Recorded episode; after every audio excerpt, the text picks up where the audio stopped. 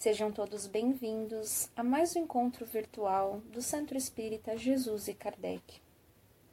E agora convidamos a todos a uma prece. Elevando os nossos pensamentos ao alto, rogamos ao nosso querido Mestre Jesus e a espiritualidade amiga que possa nos envolver nesse instante em serenidade, em harmonia, em proteção, elevando os nossos pensamentos e nos permitindo nesse instante refletirmos mais um pouquinho sobre o Evangelho do nosso querido Mestre Jesus. Que assim seja. E agora, convidamos o nosso querido irmão Roberto Rossito para falar sobre o tema A reencarnação fortalece os laços de família. Boa noite a todos, que a paz de Jesus esteja com todos. O tema da nossa, da nossa exposição evangélica da noite está no capítulo 4 do Evangelho segundo o Espiritismo e trata das, dos laços de família e a reencarnação. É um subtítulo do capítulo principal que trata: Ninguém pode ver o reino de Deus se não nascer de novo. Esse capítulo trata basicamente da reencarnação e dos laços de família. E para começar, vamos fazer uma reflexão ligeira sobre a parte central deste capítulo, que é bastante importante para o entendimento da nossa exposição. Disse Jesus: Ninguém pode ver o reino de Deus se não nascer de novo. Olha só a importância do ensinamento do Cristo. E alguém perguntaria então: o que é o reino de Deus? E a resposta parece óbvia: é a felicidade suprema do espírito. Mas onde está o reino de Deus? Está onde Deus está, ou seja, Deus está em toda parte, ocupa e preenche todos os espaços do universo. Deus está também em nós, dentro de nós, comandando a nossa vida. É, alguém perguntaria ainda, mas como é que eu poderia definir este sentimento de Deus dentro do meu espírito? Uma boa pergunta.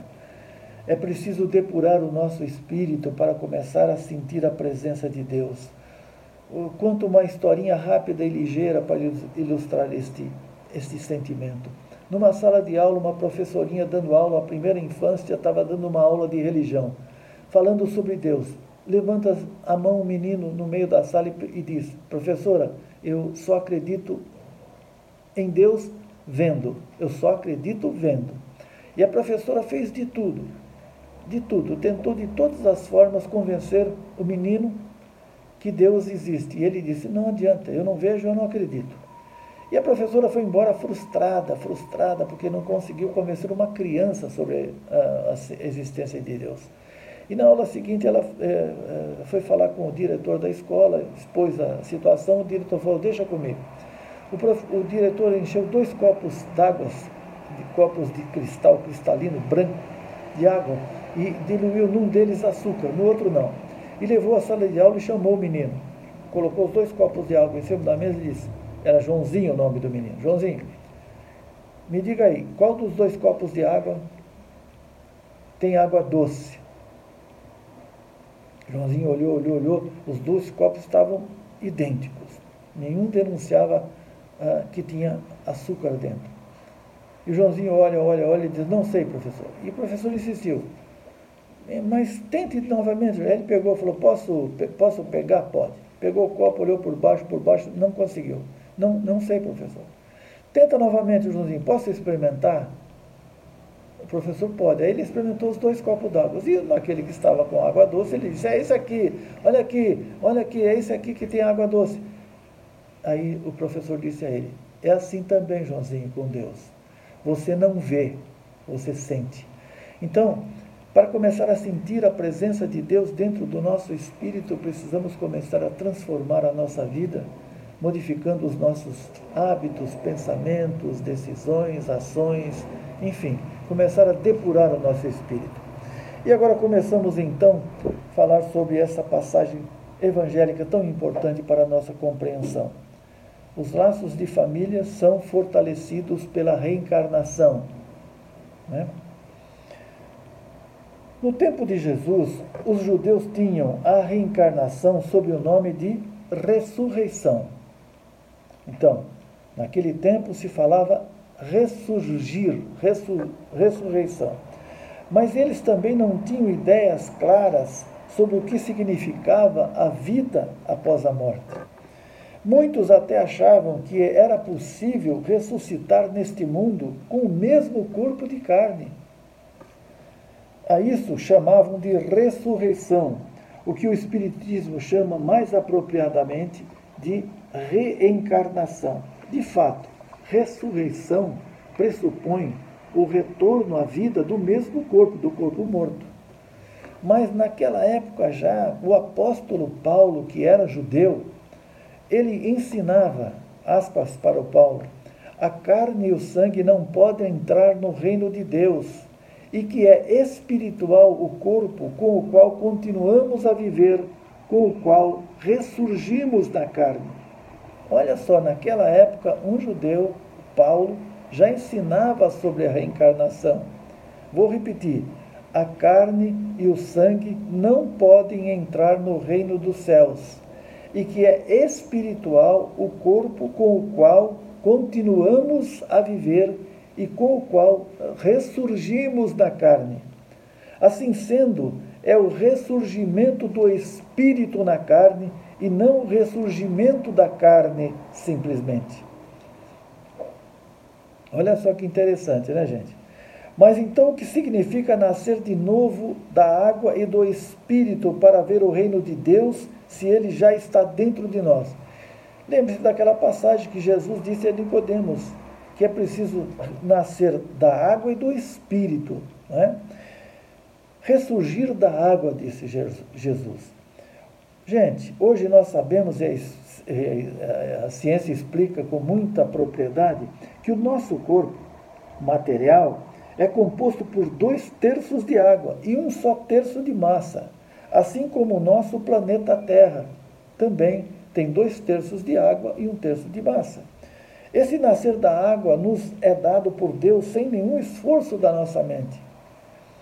Aí então temos as nossas reencarnações da matéria por obra e graça de Deus. Então, ressurgimos na matéria, num corpo material, pela bondade e misericórdia de Deus. Nascer do Espírito. O Espírito é imortal e foi criado por Deus para viver com Ele a vida eterna, a felicidade eterna. Renascer do Espírito significa renovar atitudes, crescer moralmente, transformar o nosso espírito de impuro para espírito puro, como na lapidação da pedra bruta em magnífico diamante. E aí então nos voltamos para o começo do nosso capítulo quando diz que é necessário nascer do Espírito, nascer é, é, para o reino de Deus. Quando eu disse que é necessário para sentir a presença de Deus dentro do nosso espírito, a nossa transformação está aqui. Renascer do espírito significa renovar atitudes, crescer moralmente, transformar o nosso espírito de espírito impuro para espírito puro, isso é a nossa tarefa, é a nossa grande tarefa nas reencarnações que temos. A reencarnação, então, agora entramos no tema propriamente. A reencarnação fortalece os laços de família. Os laços de família não são destruídos pela reencarnação, como pensam muitas pessoas. Os espíritos formam no espaço que é o mundo espiritual, grupos ou famílias unidos por laços de simpatia, por laços de afeições e tendências. A reencarnação apenas os separa momentaneamente, pois após a sua volta ao mundo espiritual depois da reencarnação, eles se reencontram como quem volta de uma grande viagem. Muitas vezes esses espíritos seguem juntos numa mesma reencarnação, onde se reúnem numa mesma família para continuarem progredindo juntos sempre. Se uns estão encarnados e outros não, nem por isso deixam de estar ligados por afetos, por laços de afeição. Vejam, vejamos agora a doutrina da anti-reencarnação. Essa doutrina nega de forma categórica a pré-existência da alma. São os materialistas. Ocorre que, se a alma fosse criada junto com o corpo, no mesmo instante, nenhum laço afetivo anterior existiria entre elas. O pai seria estranho ao filho, e assim sucessivamente. Para melhor compreensão desta afirmativa, precisamos refletir sobre quatro alternativas para os homens sobre o seu futuro de além-túmulo. Então vamos pensar e refletir as nossas opções, as alternativas que todos nós temos depois da nossa passagem nesta encarnação. Primeiro, primeira alternativa seria depois da nossa morte do corpo, claro, a, a nossa primeira alternativa seria o nada. Ou seja, morreu, acabou. É o que muita gente fala, ainda, infelizmente. O nada é, basicamente, né, a doutrina materialista. Mas o que é o nada? Difícil definir, né? Nada é nada. Ou seja, você tem uma existência na vida material, tem suas dificuldades, seus problemas, você estuda, você trabalha, você progride, você, enfim, você faz esforço na vida e de, de repente tudo se acaba no nada. Dá para a gente é, aceitar com facilidade esta, esta alternativa? Acho que já para a maioria da população do mundo é, já não, não aceitamos essa alternativa. A outra alternativa. A alma volta a se integrar ao todo universal. A alma, depois da morte, volta a se integrar ao todo universal. É a doutrina panteísta. A doutrina panteísta, ela diz o seguinte, que Deus é a somatória de tudo que existe na natureza. Ou seja, o universo e tudo que há nele, somados, é igual a Deus. Ou seja, Deus se confunde com a própria obra. Então, é, Deus, Deus não é o Criador. Deus é a criatura que se integra à própria natureza. É, não, difícil de aceitar também. Deus é o Criador de tudo que existe. Deus é o Criador do universo e de tudo que há nele. Então, essa doutrina também não dá para aceitar. A outra alternativa, individualidade da alma. A alma é individualizada na criação, mas com destino certo, ou seja, depois da nossa passagem material, depois da nossa desencarnação, Segundo esta alternativa, segundo muitos que defendem esta alternativa, o espírito, a alma, né, ou vai para o céu ou vai para o inferno.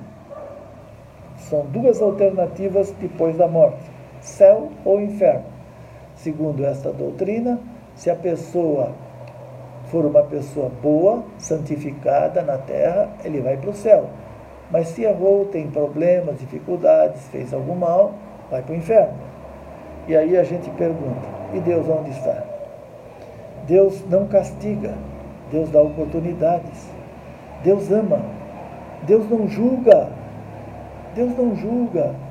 Deus dá oportunidades a todos aqueles que erram. Deus dá oportunidade de refazer a nossa vida. Por isso temos muitas e muitas e muitas reencarnações. As reencarnações são a misericórdia de Deus em nosso benefício. É como chegar diante de Deus e dizer: Deus, errei. E Deus diz: Tudo bem, meu filho, você tem nova oportunidade de refazer o seu erro. aprenda com os próprios erros e lá vem outra reencarnação. Então, não tem céu e inferno. O céu é a nossa depuração espiritual. Um dia chegaremos lá. Inferno é aquele, aquela situação em que nós muitas vezes nos colocamos aqui na Terra, vivendo numa situação muito difícil. Mas nada a ver com o castigo de Deus. Essa doutrina está muito, muito, muito e muito aceitas ainda hoje, infelizmente. Né? E a, a última, a quarta, individualidade da alma com progresso infinito do espírito. Essa é da doutrina espírita, ou seja, o espírito tem oportunidades infinitas de desenvolver o seu espírito. Portanto, quantas reencarnações ele necessitar. De acordo com as duas primeiras, ou seja, o nada e a alma volta a se integrar ao todo universal, os laços de família são rompidos após a morte, sem nenhuma esperança de reencontro. Já pensaram nisso? As pessoas que a gente ama aqui na Terra, a gente nunca mais vai ver? Difícil de aceitar, né? Aí a gente se volta, que Deus seria um Deus parcial. Portanto, como Deus é absoluto, é de amor e bondade, Deus nos dá sempre oportunidades de estarmos juntos, unidos em família. Com a terceira, ou seja, a individualidade da alma, mas com destino certo, céu ou inferno, com esta, com esta é, doutrina, nós temos sim chance de rever o nosso ente querido do outro lado do mundo. Né? Mas é, é importante que a gente medite o seguinte, que nós devemos estar no mesmo lugar, ou seja, no céu ou no inferno. Então também é difícil de aceitar essa doutrina diante da grandeza, da bondade e da misericórdia de Deus. Mas com a última, a doutrina espírita, que é da pluralidade das existências, existe a certeza de que as relações entre aqueles que se amaram não se interrompem, e é isso que constitui a verdadeira família, a família universal a família é, que é, segue junto na depuração espiritual. Quanta importância para a nossa reflexão, não é mesmo, gente? Vou repetir.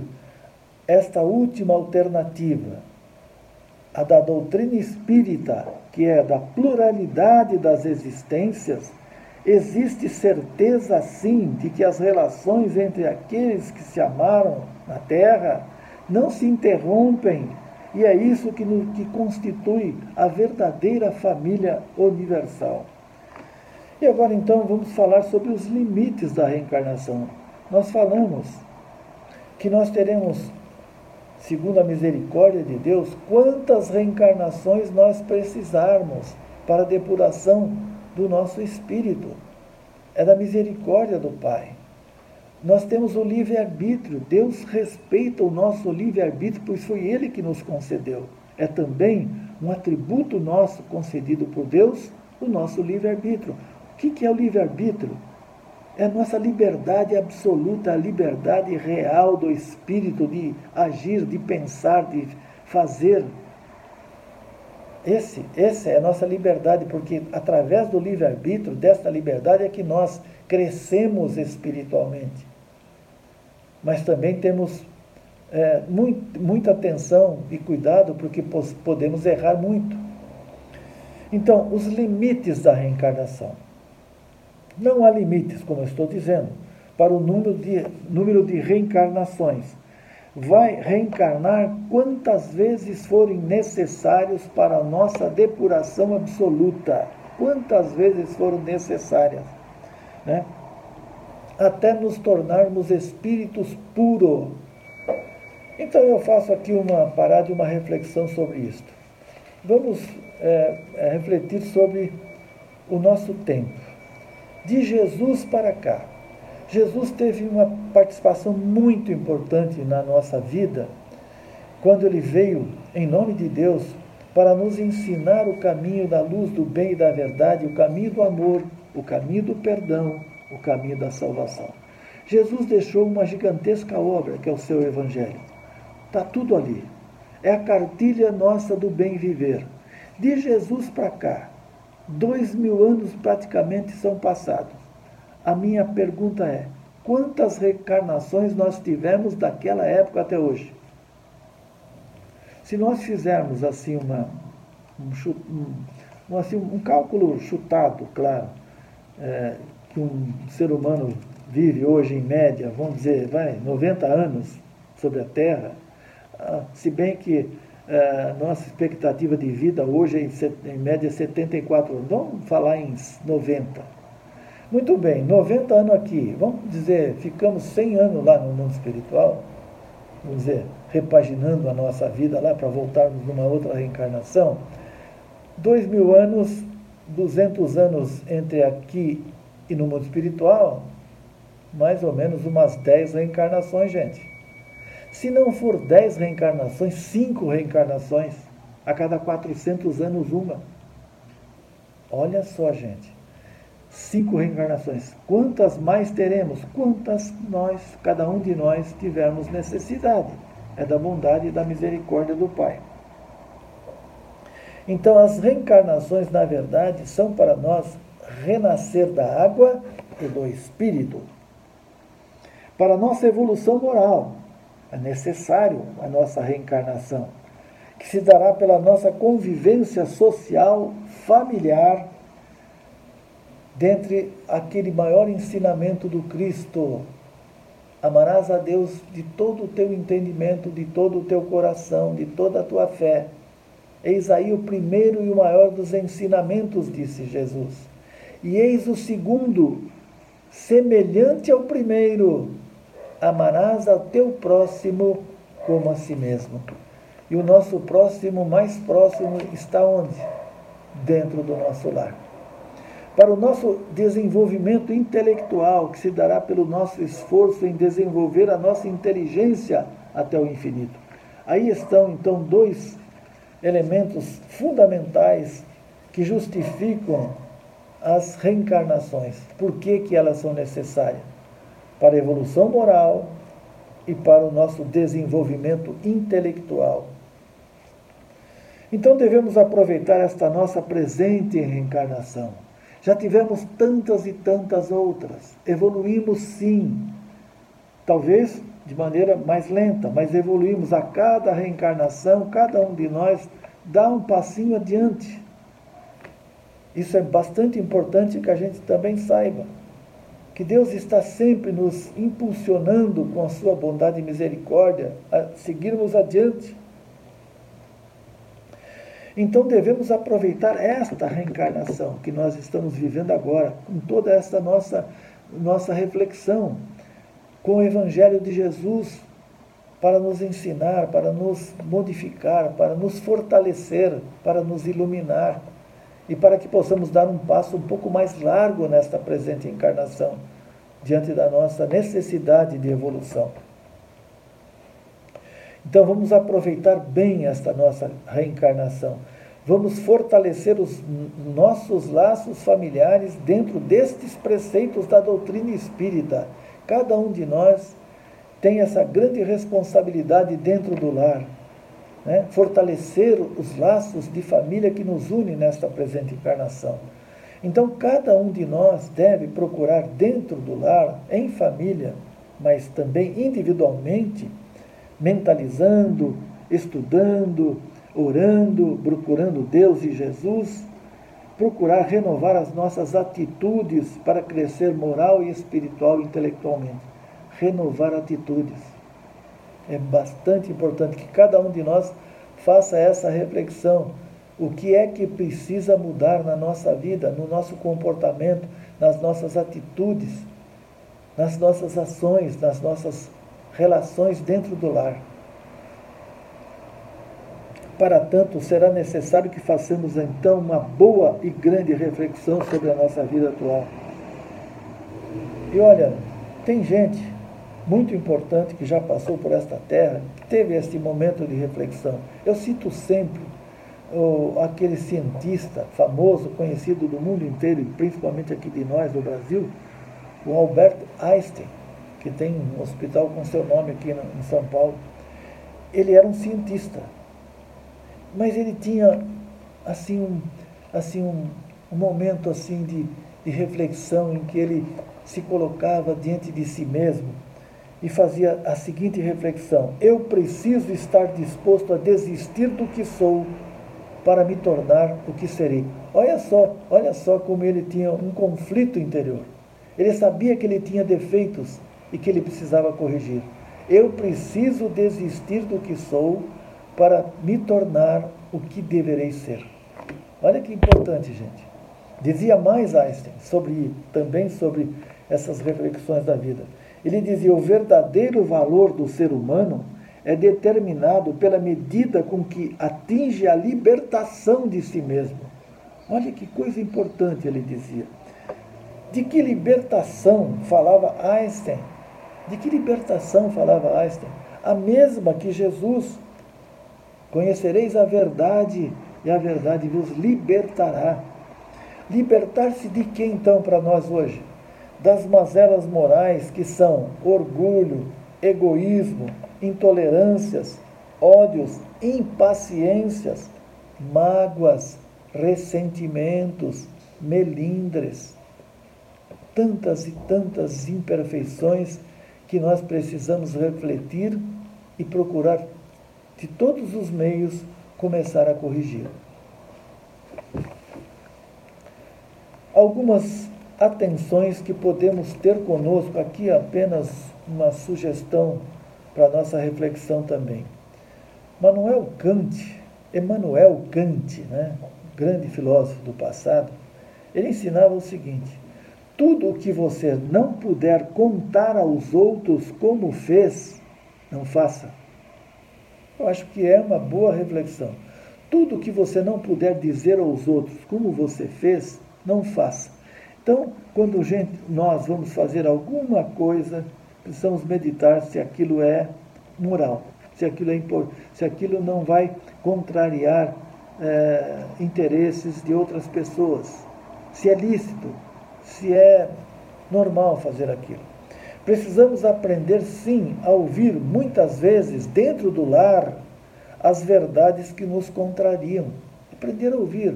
De repente a pessoa falou aquilo e ela tem razão, eu não tinha pensado naquilo, é uma atitude que eu não estava pensando. Então é sempre bom ouvir o que os outros têm a falar sobre nós, sem melindres, sem mágoas, sem ressentimentos.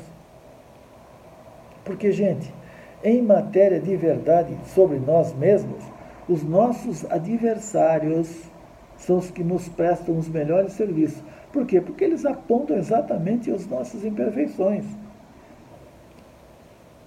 Outra questão importante para a nossa reflexão: não exigir dos outros, dentro do lar especialmente, né, perfeições que também nós não temos. Não esperar dos outros o que nunca demos a ninguém. Muitas vezes ficamos cobrando, cobrando, cobrando. E a nossa doação? Como foi? Então precisamos refletir bastante sobre as nossas atitudes e comportamento. Nunca cobrar nada de ninguém muito especialmente os pais, cobrar gratidão dos filhos. Todos aqueles que têm a grandeza de fazer o bem, os pais para os filhos, têm que ter a grandeza também de suportar ingratidões. Olha só que coisa importante para a nossa reflexão. Aceitar as pessoas como elas são, sem tentar modificar e corrigi-las. Procurar sempre ver o lado bom positivo das coisas e das pessoas. É sempre importante, é um exercício que nós fazemos, de ver nas outras pessoas o que elas têm de bom e desprezar o que elas têm de ruim. Assim, a nossa convivência, principalmente dentro do lar, acaba sendo uma convivência sadia. E eu encerro, gente, esta nossa é, reflexão, esta nossa exposição de hoje é, repetindo e grifando a reencarnação e os laços de famílias são a misericórdia de Deus em nosso favor. Vamos aproveitar bem, agradecer a Deus este momento tão importante da nossa vida e vamos avançar moral, espiritual, intelectualmente. Uma vida somente seria insuficiente para o espírito atingir a sua perfeição. Isto é, eu acho que está bastante claro para todos nós. E eu encerro com o Chico Xavier, o grande Chico Xavier, que tanta falta nos faz.